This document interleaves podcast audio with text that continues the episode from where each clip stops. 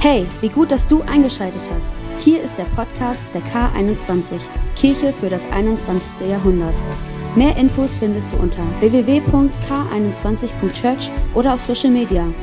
Wir hoffen, dass du von der folgenden Predigt inspiriert und ermutigt wirst. Viel Spaß!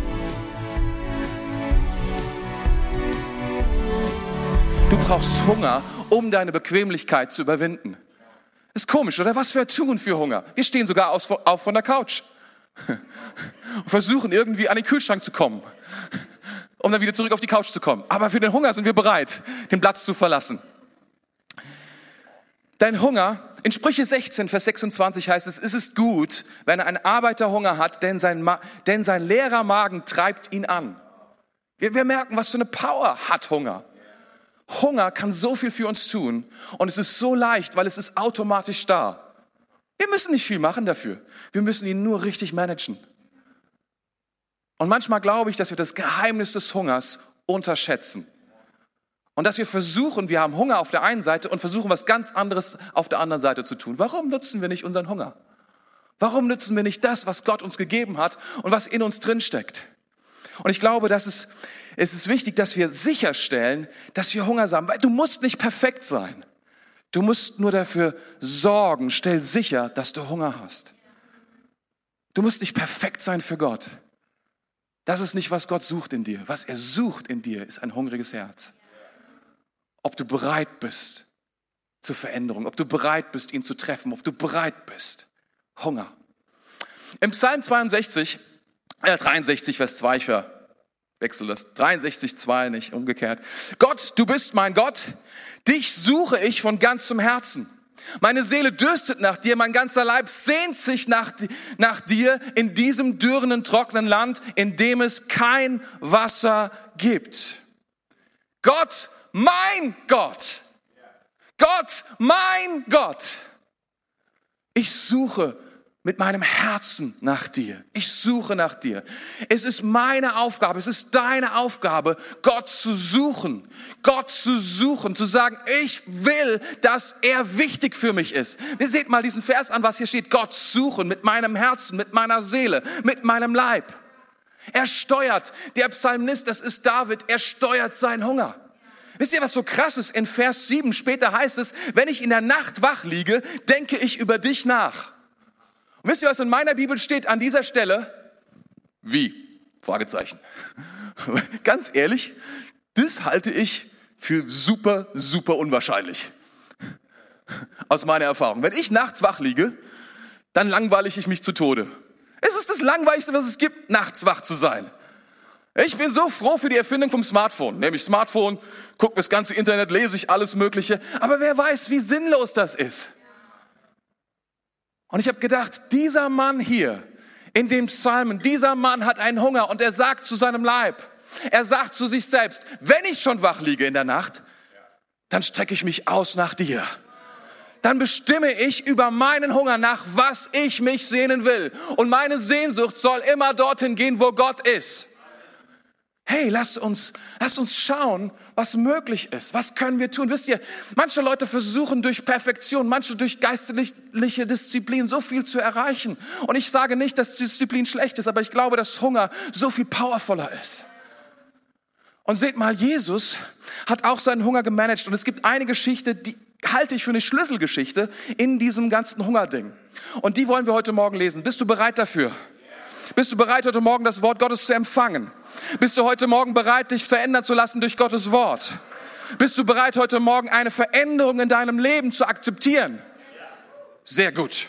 Auch ihr da hinten. Preis dem Herrn. In Lukas 4, 1 bis 13, vom Heiligen Geist erfüllt, verließ Jesus den Jordan. Der Geist brachte ihn in die Wüste, wo der Teufel ihn 40 Tage lang in Versuchung führte.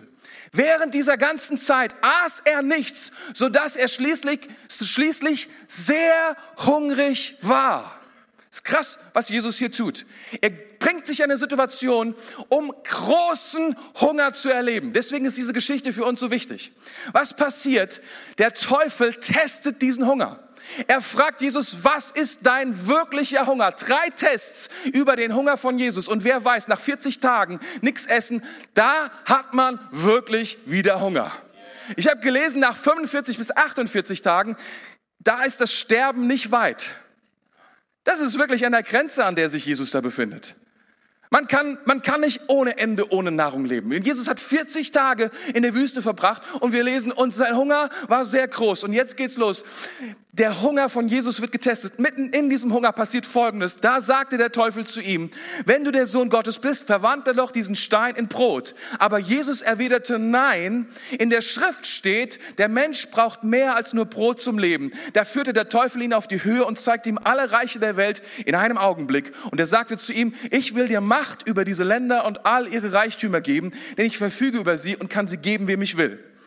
Das alles werde ich dir schenken, wenn du niederkniest und mich anbetest. Jesus erwiderte, in der Schrift steht, du sollst dem Herrn, deinen Gott, anbeten und nur ihm allein dienen. Da versetzte der Teufel ihn nach Jerusalem auf den höchsten Punkt des Tempels und sagte, wenn du der Sohn Gottes bist, spring hier herunter. Denn in der Schrift steht, er befiehlt seinen Engeln, dich zu beschützen und zu bewahren. Sie werden dich auf ihren Händen tragen, damit deine Füße niemals stolpern. Jesus erwiderte, in der Schrift steht auch, Fordere den Herrn, deinen Gott, nicht heraus. Als der Teufel aufgehört hatte, Jesus zu versuchen, verließ er ihn für einige Zeit. Und ähm, wir, die Überschrift in den meisten ähm, Bibeln ist die Versuchung Jesu. Das ist, was, was meistens drüber steht. Und das, das ist, was hier passiert. Der Teufel testet ihn. Versuchung ist ein anderes Wort für Test.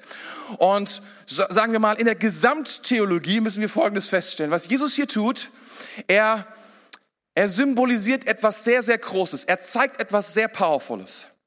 Er sagt genauso, wie das Volk Israel für 40 Jahre in der Wüste war und Gott dieses Volk getestet hat und getestet hat und getestet hat, genauso gehe ich in die Wüste für 40 Tage. Der Unterschied ist der, das Volk, das Volk ist durch jeden Test durchgefallen, aber Jesus besteht jeden Test. Jesus besteht jeden Test. Und er sagt damit, das, was das Volk nicht konnte, aus ihrer eigenen Kraft, das kann ich. Ich bin der Überwinder, ich bin der Sieger, ich bin fähig, mir ist es möglich. Das ist, was Jesus ganz, sagen wir mal, ganz über allem hier sagt.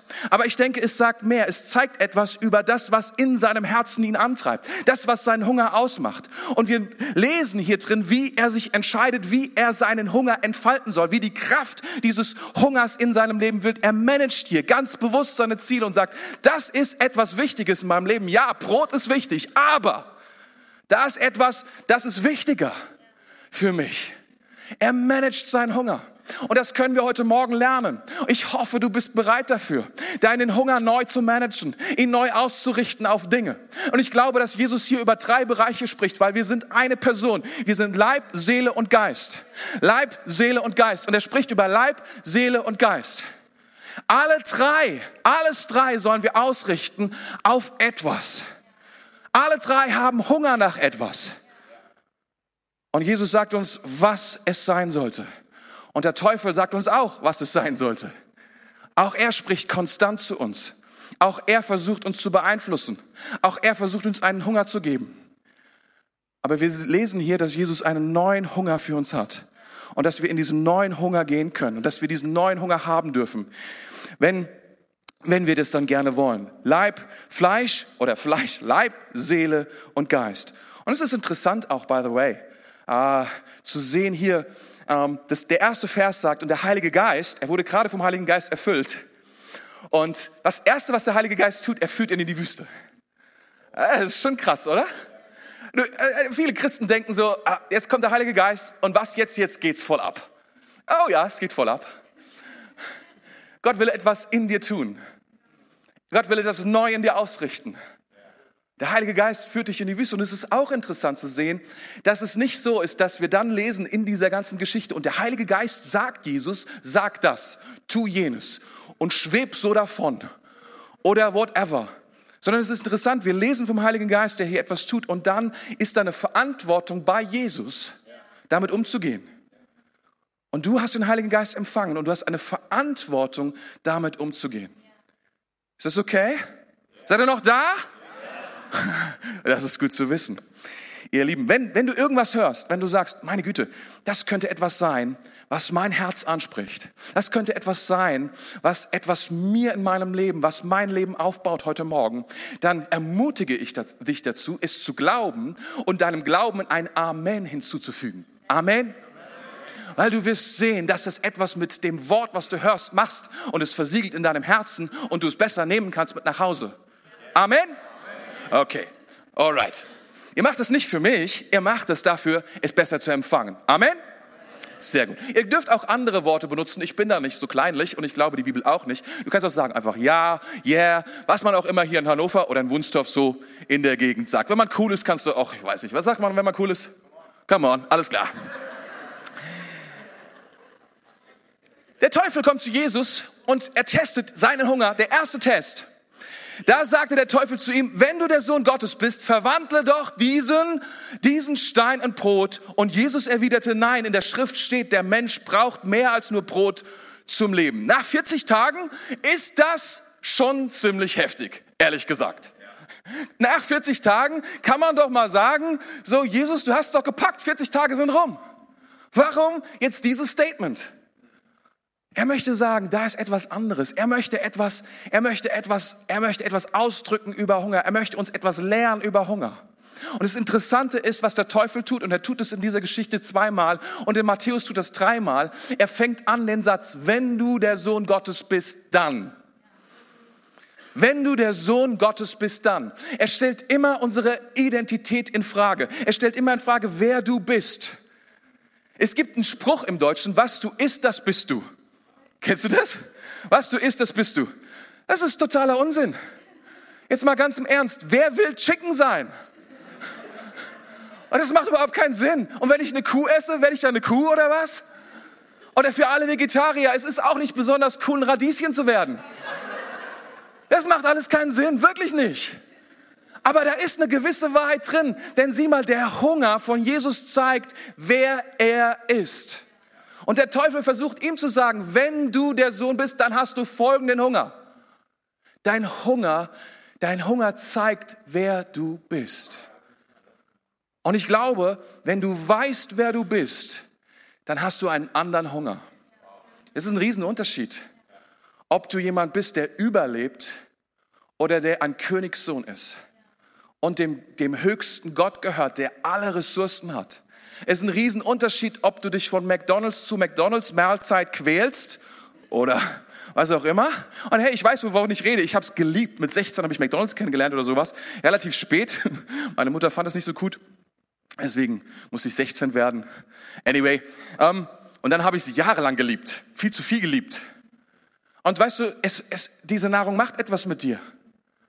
Und es ist ein Riesenunterschied, wenn du dann irgendwann merkst, wow, das ist keine gute Nahrung, weil die schmeckt erstens alles gleich, egal was du bestellst.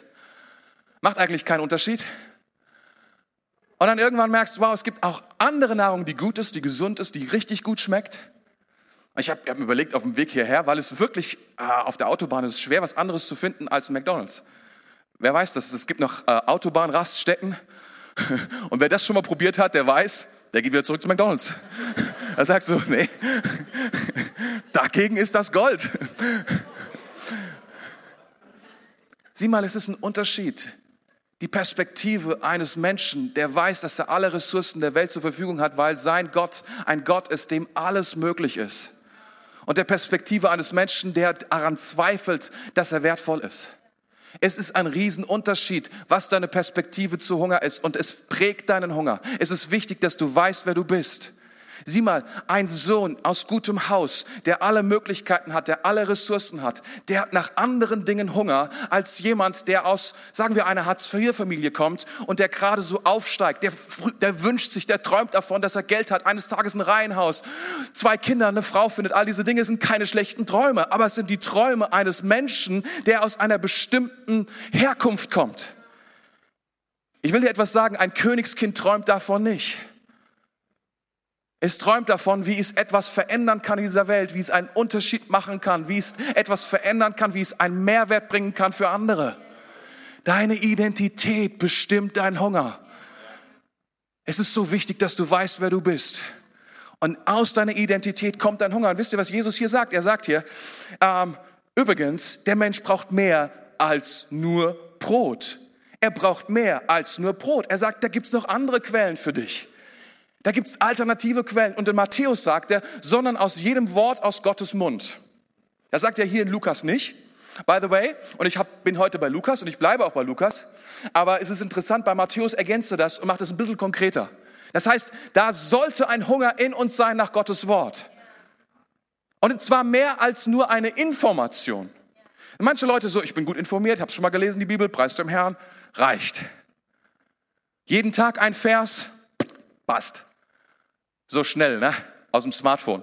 Oder so die, die etwas Älteren unter uns, so Kalender. Alles klar, fünf Minuten. Dann. Das Wort Gottes will deine Nahrung sein. Das Wort Gottes will dein Universum sein. Das Wort Gottes will dein Anfang und dein Ende sein. Das Wort Gottes will eine Realität in deinem Leben werden. Das Wort Gottes will etwas werden in deinem Leben, was dich verändert und transformiert und etwas in deinem Leben tut, was dein Herz packt. Ich weiß, es wird viel gesprochen über das Wort Gottes in diesen Tagen. Manche sagen, man muss es auslegen und kann es sonst nicht verstehen. Manche sagen, ja, es ist schon so alt und da muss man Folgendes bedenken.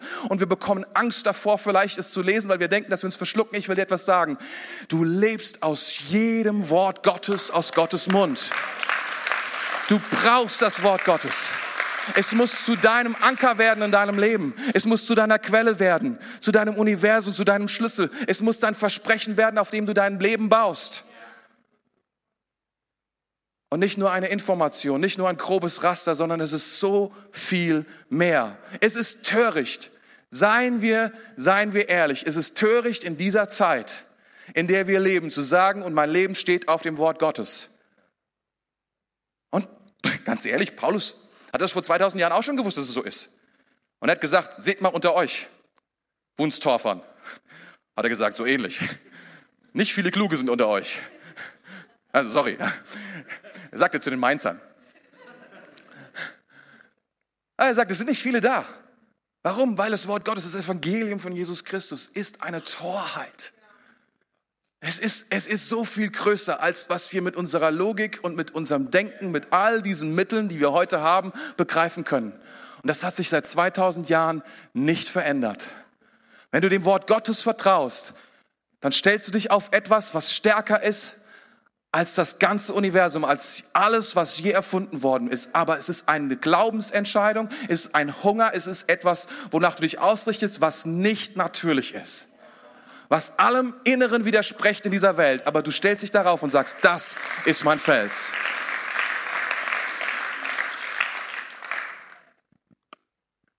Es gibt so viele andere Quellen, nach denen wir hungrig sein dürfen. In, Matthäus 5, 6 heißt es, selig sind die, die da hungert und dürstet nach Gerechtigkeit. Nach Gerechtigkeit. Sie sollen satt werden. Ist total interessant, dass wir nach Gerechtigkeit Hunger haben sollen. Und es gibt, gibt ganz viele Arten von Gerechtigkeit und die Bibel spricht da von einem gerechten Gott. Der Grund, wir haben einen gerechten Gott. Das vergessen wir manchmal. Wir machen manchmal Gott zu einem Gott, der so, lass fünf Grade sein. So, passt schon, weil er ist so herzensgütig warm. Wir haben einen gerechten Gott. Dein Leben basiert darauf, deine Vergebung basiert darauf, weil er gerecht ist. Weil du nicht gerecht bist, ist Jesus Christus ans Kreuz gegangen, um Gerechtigkeit für dich zu erwirken. Gerecht, die Gnade Gottes kommt aus der Gerechtigkeit von Jesus Christus, um dir Gerechtigkeit zu geben. Gerechtigkeit, wenn du nach Gerechtigkeit fragst, fragst du nach Gnade. Und Jesus hat sie errungen durch Gerechtigkeit. Du bist gerecht, weil er gerecht ist, weil er dich gerecht macht. Und ich will euch etwas sagen, da ist so eine Schönheit, so eine, da ist so eine Tiefe drin in Gerechtigkeit, wenn wir das Wort Gottes lesen, was Gott dem Gerechten verspricht. Und manchmal lesen wir das, oder ich lese das, weiß nicht, wie es euch geht, wahrscheinlich. Weiß nicht. Ich lese das manchmal und denke so, wow, es wäre so schön, wenn er von mir spricht. Der Gerechte soll lange leben, der Gerechte, der Gerechte. Und ich so, oh man, der Gerechte. Der Gerechte kann zu, zu, dem, zu dem Richter gehen, zu dem ungerechten Richter und sein Recht einfordern. Kennst du dein Recht vor Gott? Weißt du, was dein Recht ist? Hast du Hunger nach Gerechtigkeit? Viele versuchen, Gerechtigkeit durch ihr eigenes Tun zu erwirken. Das werden wir nicht schaffen. Es kommt durch Gnade. Und wir erlangen die Gerechtigkeit von Jesus Christus. Aber wenn wir diese Gerechtigkeit, die wir durch Gnade erhalten, dann haben wir Rechte vor Gott. Und die sind massiv. Du hast das Recht auf Freiheit. Du hast das Recht. Du hast das Recht auf Vergebung. Du hast das, das sind Rechte mit verbunden. Wusstest du das? Hast du Hunger nach Gerechtigkeit? Seid ihr noch da? Ich weiß, hin und wieder mal ist es ein langer Morgen. Oh, ich muss mal gucken. Ist gar nicht so schlecht in der Zeit. Meine Güte, bin schon bei Punkt zwei. Hab noch zehn Minuten, Preis dem Herrn. Zweiter Test. Da führte der Teufel ihn auf die Höhe und zeigte ihm alle Königreiche der Welt in einem Augenblick. Und er sagte zu ihm, ich will dir Macht über diese Länder und über all ihre Reichtümer geben, denn ich verfüge über sie und kann sie geben, wem ich will. Das alles werde ich dir schenken, wenn du niederkniest und mich anbetest. Jesus erwiderte, in der Schrift steht, du sollst den Herrn, deinen Gott, anbeten und nur ihm alleine dienen. Und erinnert euch, was ich sagte, es ist der Test an die Seele. Es ist der Test an die Seele. Es gibt etwas in uns, in unserer Seele, die verlangt nach Sicherheit. Wir verlangen nach Anerkennung. Reichtum und Einfluss ist Anerkennung und Sicherheit. Und ich will euch etwas sagen. Die Bibel sagt uns nicht, dass Reichtum und Macht schlecht sind. Sie sagt sogar am Anfang, dass wir gemacht sind, um über diese Welt zu herrschen. Es ist natürlich in uns angelegt, dass wir etwas gestalten wollen, dass wir Macht haben. Und es ist angelegt in der Bibel, dass wir mehr als genug haben. Das Programm Gottes ist nicht Armut und nicht Relevanzlosigkeit, sondern das Programm Gottes ist, dass du alles hast, was du brauchst und dass du Einfluss hast. Nur hier ist der Deal. Hier ist das Problem. Es soll nicht unser Hunger sein. Es soll nicht unser Hunger sein, weil Gott ist es, der uns diese Dinge geben will. Er ist nicht dagegen. Es hat sich eine christliche Tradition gebildet, die sich gegen gegen Geld oder gegen Einfluss und gegen diese Dinge gestellt hat, weil wir gesehen haben, wow, da ist Power und da ist Kraft drin. Und das ist es, da ist eine Gefahr. Die Bibel warnt davor, wenn wir uns danach ausrichten.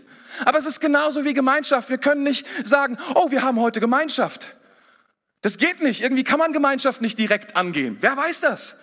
Wenn du mal einen Abend gemacht hast, den du Gemeinschaftsabend genannt hast und hast nichts gemacht außer Gemeinschaft, was hattest du dann? Nix.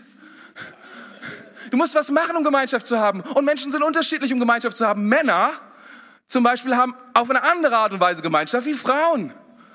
Und wenn Männer und Frauen zusammenkommen, ist auch wieder eine andere Gemeinschaft. Es sind unterschiedliche Arten von Gemeinschaft. Du musst etwas tun, um Gemeinschaft zu haben. Zum Beispiel Essen ist großartig, um Gemeinschaft zu haben. Du nimmst immer, es gibt Dinge, die kriegst du nicht direkt. Und weder Reichtum noch Einfluss kriegst du direkt, sondern was Jesus hier sagt, ist etwas ganz anderes. Er sagt, ich werde den Herrn, meinen Gott, anbeten und ihm alleine dienen. In der Kirche wird oft unterschätzt, wie powerful es ist zu verstehen, dass Gott all, dass Gott alles gehört und dass er testen wird, ob wir das akzeptieren. Ich bin immer wieder erstaunt über Christen, dass sie das nicht verstehen. Ich bin immer wieder erstaunt von Christen, die in Mangel leben und nicht bereit sind zu verstehen, dass der Zehnte kein Gesetz ist, sondern ein Prinzip Gottes, mit dem er testet, ob wir verstehen, dass ihm alles gehört. Und er nur zehn Prozent von uns will, und zwar die Ersten. Ich bin immer wieder erstaunt, dass Christen so sehr zögern und so lange leben und so lange in ein Mittelmaß leben und nicht bereit sind, in der Fülle zu leben, weil sie mal dann zwischendurch vier Monate testen, ob es funktioniert oder nicht. Ich kenne keinen Christen, der sich entschieden hat, treu zu sein und zu sagen, Gott gehört mein Leben. Ich bete ihn an zuallererst. Mit allem, was ich habe. Und darum gebe ich ihm den Zehnten, der arm ist und dem etwas mangelt. Aber ich kenne haufenweise Christen, denen so viel mangelt und die keinen Millimeter vorankommen und die immer wieder durch diesen Test fallen und nicht bereit sind zu sagen, aber jetzt vertraue ich Gott und gehe dieses Risiko ein. Wenn du denkst, meine Güte, das ist doch irgendein Gesetz, dann will ich dich aufmerksam machen. Schon in den ersten Büchern, in den ersten Kapiteln der Bibel finden wir eine Geschichte über zwei Bäume und Gott sagt, alles gehört euch. Dieser eine Baum nicht. Der erste Test. Der erste Test. Er sagt zu dir, alles gehört dir, was du hast. Die ersten zehn Prozent, sie sind mir. Gib sie mir. So viele von uns unterschätzen, was es bedeutet, Gott zu dienen. Und ihm zu dienen, im Haus zu dienen.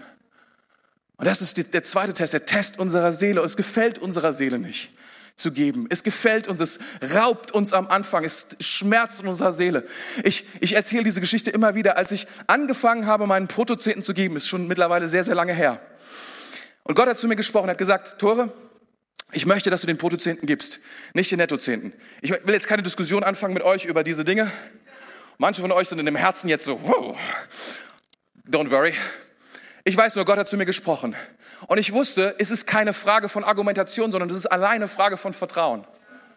Und Gott hat mich ge gefragt, auf ein höheres Level von Vertrauen zu kommen. Und er hat gesagt, bist du bereit, mir mehr zu vertrauen?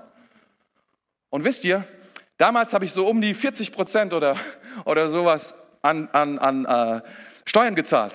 Das heißt, mein Zehnter hat sich mehr oder weniger verdoppelt, wenn du vom Brutto gibst.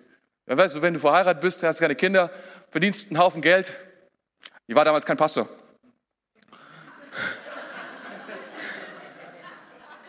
Und ich habe gesagt, ich weiß noch, ich war schon kurz verheiratet mit Gabi und ich sage zu Gabi, Gabi, mach das für mich. Also die Überweisung, den Dauerauftrag einrichten. Weil ich konnte nicht. Meine Frau weise, wie sie ist, und Frauen sind weise, manchmal so abgefahren. Jedenfalls, immer, immer. Dann sagst du, Tore, mach das selber. Und weißt du was, ich habe da gesessen, ich habe geschwitzt, ich habe wirklich, ich bin ausgeprobt, ich konnte gesagt, das konnte, das konnte das fast nicht machen, weil meine Seele sich so dagegen gewehrt hat. Aber ich möchte dir etwas sagen. Ich möchte dir wirklich etwas sagen aus meinem Leben. Es gibt nichts, es gibt keinen Betrag, den ich bereue, den ich gegeben habe in Gott, weil ich weiß, weil ich weiß, dass es alles freisetzt in meinem Leben, was in meinem Leben ist. Und seht mal, äh, ich würde nicht sagen, nach irgendwelchen Maßstäben, dass wir so reich sind oder sowas, aber wir haben alles, was wir brauchen. Wir können hingehen, wo auch immer wir hingehen wollen. Wir können tun, was auch immer wir tun wollen. Was auch immer Gott befiehlt, ist es möglich, weil wir frei sind, weil du frei bist. Hat deine Seele Hunger? Nicht mehr nach Anerkennung, nicht mehr nach Sicherheit, sondern nach dem, was Gott tut, nach seiner Sicherheit. Das ist was anderes. Ich hoffe, du bist nicht zu krass herausgefordert. Geht so?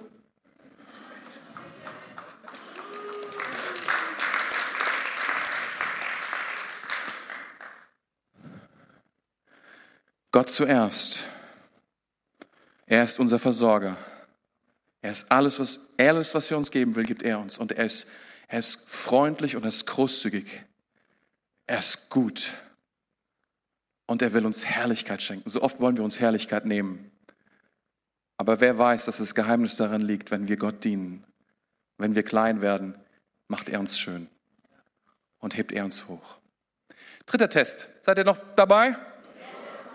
Okay, jetzt wird's echt knapp, aber wir tun unser Bestes.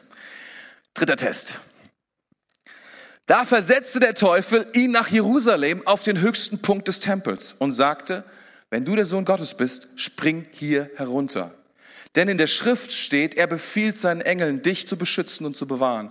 Sie werden dich auf ihren Händen tragen, damit deine Füße niemals stolpern. Jesus erwiderte, in der Schrift steht auch, fordere den Herrn, deinen Gott, nicht heraus. Da versetzte der Teufel ihn nach Jerusalem auf den höchsten Punkt des Tempels. Ähm, viele Kommentatoren, ähm, die man liest zu dieser wie, wie, wie, wie der Abschnitt oft genannt wird, die Versuchung Jesu, sie sagen, hier geht es um Bequemlichkeit, hier geht es um Sorglosigkeit. Wir sollen nicht sorglos sein. Weil Jesus steht da oben auf dem Tempel und ja, könnte einfach runterspringen und Engel würden kommen und würden ihm helfen und es wäre alles gar kein Thema. Aber ich bin nicht sicher, ob, ob, ob das wirklich das ist, um was es geht. Seht mal, da versetzte der Teufel ihn nach Jerusalem auf den höchsten Punkt des Tempels. Gott ist nicht gegen Abenteuer in unserem Leben, im Gegenteil. Er will, dass wir die größten Abenteuer mit ihm erleben, die überhaupt nur möglich sind. Das ist nicht, um was es hier geht. Gott sagt hier nicht, hey, leb, leb ein risikofreies Leben, sondern Seht den theologischen Klang, der dahinter ist. Der Teufel versetzt ihn nach in Jerusalem auf den höchsten Punkt des Tempels. wenn du der Sohn Gottes bist, und wenn du jetzt hier runterspringst und die Engel Gottes kommen, dann wird eine Sache geklärt sein für alle Zeit, wer du bist, nämlich der Herr des Universums und der Messias und Befreier dieses Volkes. Niemand von diesen elendigen Pharisäern und Sadduzäern wird dich mehr in Frage stellen. Sie werden dich einladen als König, sie werden dich groß machen. Selbst Rom wird nicht mehr widersprechen, wenn du jetzt von diesem Tempel springst und die Engel Gottes kommen und offenbar wird, wer du wirklich bist. Keine Opposition mehr, kein Ärger mehr, keine dummen Fragen mehr, keine Infragestellung mehr der Persönlichkeit und deiner Identität. Klarheit über alles. Das ist, was der Teufel ihn bittet.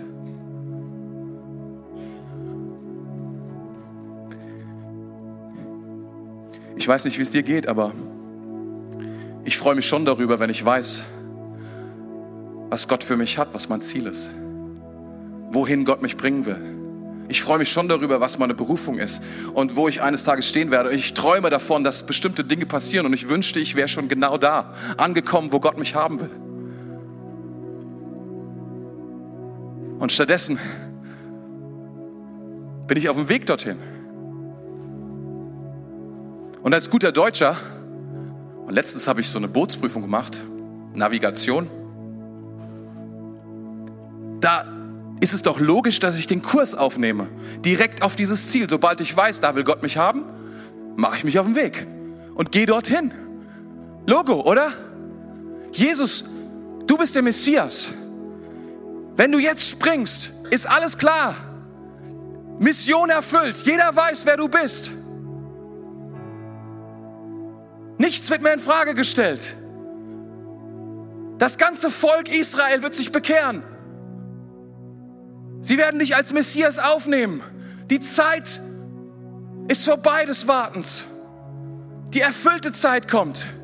Kein Lernen mehr, keine Berufung mehr. Hunger nach Bestätigung und Anerkennung. Ist es nicht das, was uns oft treibt? Wir wollen wissen, wir wollen klar sein, wir wollen, dass andere sehen, wer wir sind, dass sie bestätigen, wer wir sind, dass niemand anzweifelt, wer wir sind, dass wir den Weg klar gehen, dorthin, wo wir hinwollen und wo wir hin sollen. Vor allen Dingen hat Gott nicht gesagt, dass wir genau dorthin wollen, dass wir eines Tages das erreichen werden, dass wir eine tolle Familie haben werden. Hat Gott nicht gesagt, dass wir das bauen werden? Eine fantastische Firma, die Gott, die Gott preist und ihn herrlich macht und viel Geld bringt ins Reich Gottes. Hat Gott nicht gesagt, dass eine große Gemeinde eines Tages da sein wird? Hat Gott nicht gesagt, dass dies und jenes geschehen wird mit meinen Kindern? Hat Gott nicht gesagt?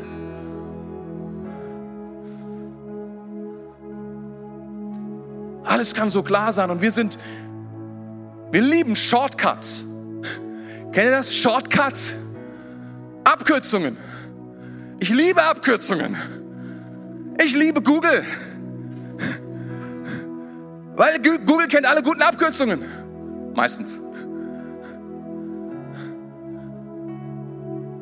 Aber wisst ihr, Jesus sagt hier etwas. Er sagt, in der Schrift steht, fordere den Herrn, dein Gott, nicht heraus.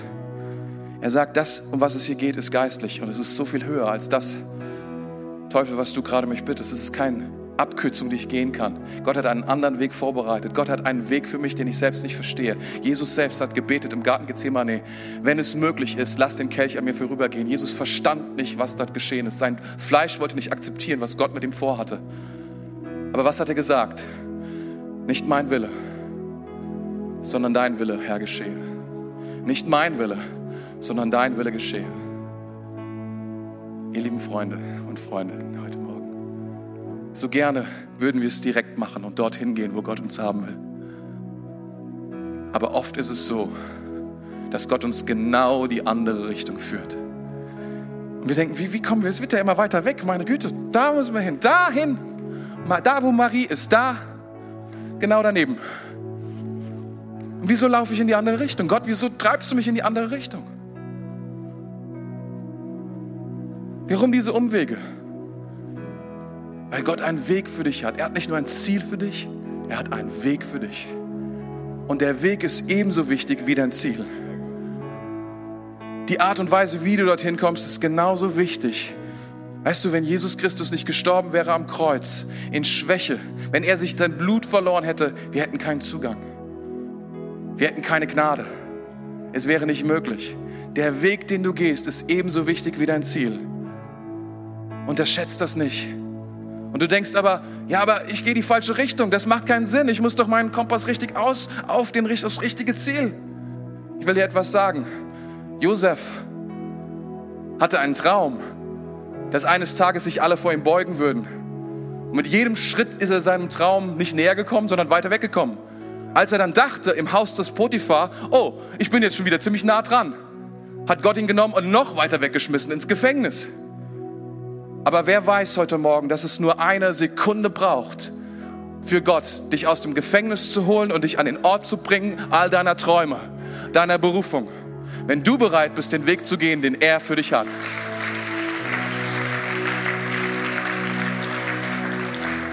Ich will dich fragen heute Morgen, hast du Hunger nach seinen Wegen?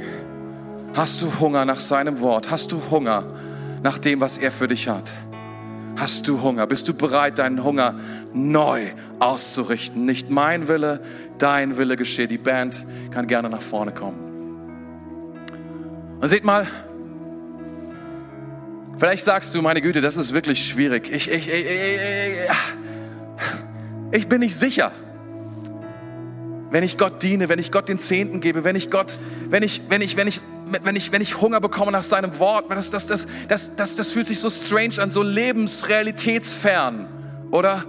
Ist mal ganz ehrlich, irgendwie eine andere Welt. Ich bin nicht sicher, ist es, ist es das, dass ich dann dorthin komme? Guck mal, 40 Tage ist, muss, muss Jesus wie eine Ewigkeit vorgekommen sein. Er wird getauft mit dem Heiligen Geist. Und er kommt 40 Tage in die Wüste, 40 Tage. Wenn du nichts isst, ist jeder Tag doppelt so lang. Hast du schon mal gefastet? Doppelt so lang, mindestens. Irgendwie Mahlzeiten verkürzen den Tag.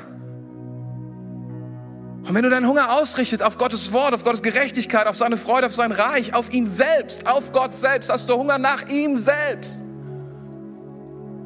Was wird dann aus mir? Was wird dann mit meinen Bedürfnissen, wenn ich meine Bedürfnisse in die Bedürfnisse Gottes verwende? Was wird mit meiner Anerkennung? Was wird mit meiner Bestätigung? Was wird mit all diesen Dingen? Das ist, was meine Seele. Was wird damit? Ich bin so, immer wieder so überrascht vom Wort Gottes. Seht mal, diese Geschichte, Vers 1 bis 13, steht unter der Überschrift die Versuchung und dann endet, kommt eine neue Überschrift. Ich bin manchmal so erstaunt, wie die Leute, die die Bibel äh, die Überschriften da reinmachen, wie die die Überschriften setzen. Weil dann in Vers 14, und das ist dieselbe Geschichte, danach kehrte Jesus von der Kraft des Heiligen Geistes erfüllt nach Galiläa zurück. Der Heilige Geist, der ihn reinführt, führt ihn auch wieder zurück. Und jetzt passiert Folgendes und genau das, was ich sage, schnell. Die Zeit bleibt stehen, 40 Tage. Der Hunger wird neu ausgerichtet, alles ist scheinbar nichts passiert und dann schnell wurde er in der Gegend bekannt. Du sorgst dich um deine Popularität, du sorgst dich um deine Anerkennung, du sorgst dich, dass du gesehen wirst. Das ist deine Seele, die Hunger hat danach. Ich will dir heute Morgen, sorge dich darum, dass du Gott dienst, sorge dich darum, dass du ihn groß machst, sorge dich darum, dass du den richtigen Hunger hast. Und er wird dafür sorgen, dass du schnell bekannt wirst. Schnell bekannt wirst. In der ganzen Gegend. Das ist doch cool. Er lehrte in ihren Synagogen und wurde von allen verehrt. Huhu, ganz ehrlich. This is awesome. Wer mag das nicht? Aber er hat es nicht bekommen, weil er sich danach ausgestreckt hat, weil er seinen Instagram-Account richtig gepflegt hat, weil Jesus sozusagen richtige, weil er den Leuten erzählte, was sie hören wollten, sondern weil er Hunger hatte nach den Dingen, die er wirklich brauchte. Und weil er dadurch genährt wurde durch die Gegenwart, weil er genährt wurde durch sein Wort, weil er genährt wurde, Gott zu dienen und seine Herrlichkeit an Nummer eins zu stellen. Weil er bereit war, den Weg Gottes zu gehen, statt den Shortcut zu nehmen. Ich möchte dir heute Morgen, ich möchte dich ermutigen. Ich möchte dir heute Morgen, ja, ich möchte dir heute Morgen, ich glaube, Gott möchte etwas tun heute Morgen. Er möchte unseren Hunger neu ausrichten. Es ist nichts leichter, als Hunger zu haben. Aber es braucht etwas, nämlich deine Entscheidung. Es braucht etwas, nämlich den Geist Gottes. Es braucht etwas, nämlich das Wissen darüber, wer du bist. um zu verstehen, wonach dein Herz sich ausstrecken soll. Und manche von uns sitzen hier und sie wissen gar nicht mehr, was Hunger ist. Sie wissen gar nicht mehr, weil sie Hunger vergessen haben, weil sie gar keinen Hunger mehr gehabt haben, weil sie denken, es ist nicht in Ordnung. Es gibt viele von uns, die sind geprägt nach dem Motto, es gehört sich nicht viel Hunger zu haben. Ich möchte dir etwas sagen heute Morgen. Gott möchte, dass du einen unlimitierten Hunger hast, dass du einen wilden Hunger hast. Es ist nicht die Sättigung des Tages, die wichtig ist. Es ist dein Hunger, der wichtig ist. Diese Kirche lebt nicht aus den Ressourcen der Kraft und der Schönheit von heute, sondern aus einem Hunger, den du jetzt hast in deinem Herzen. Es ist nicht entscheidend, was du jetzt weißt. Es ist nicht entscheidend, wie viel Kraft du jetzt hast, sondern es ist entscheidend, hast du Hunger. Bist du bereit, Hunger zu haben? Oder willst du schnell zu McDonald's gehen? Bist du bereit, Hunger zu haben, sagen, Gott, bist du bereit, nach, nach Hause zu gehen, nach einem Gottesdienst wie diesem und zu sagen, das war ein fantastischer Gottesdienst. Aber nicht, meine Seele ist genährt, mein, mein Geist ist genährt, sondern sagen, ich habe eigentlich noch mehr Hunger. Meine Güte, ich habe noch mehr Hunger. Ich muss nächste Woche zurückkommen. Ich brauche mehr Hunger. Gott will etwas tun mit meinem Leben. Es ist in Ordnung, in Ordnung Hunger zu haben. Es ist in Ordnung, groß zu denken. Es ist in Ordnung, groß zu träumen. Es ist in Ordnung zu glauben, dass Gott viel mehr für mich hat. Deine Seele sucht nach Zeug und Dreck, weil sie Hunger hat und weil du ihr nur Mist gibst. Du bist geboren dafür, groß zu träumen. Du bist dafür geboren. Du träumst zu klein. Kann das sein?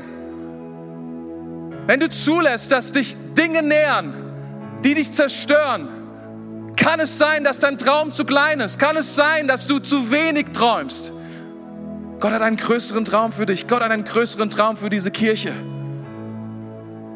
Gott möchte, dass du Hunger hast nach seiner Gerechtigkeit, Hunger nach ihm selbst, Hunger nach seiner Gegenwart, Hunger, Hunger, Hunger, Hunger,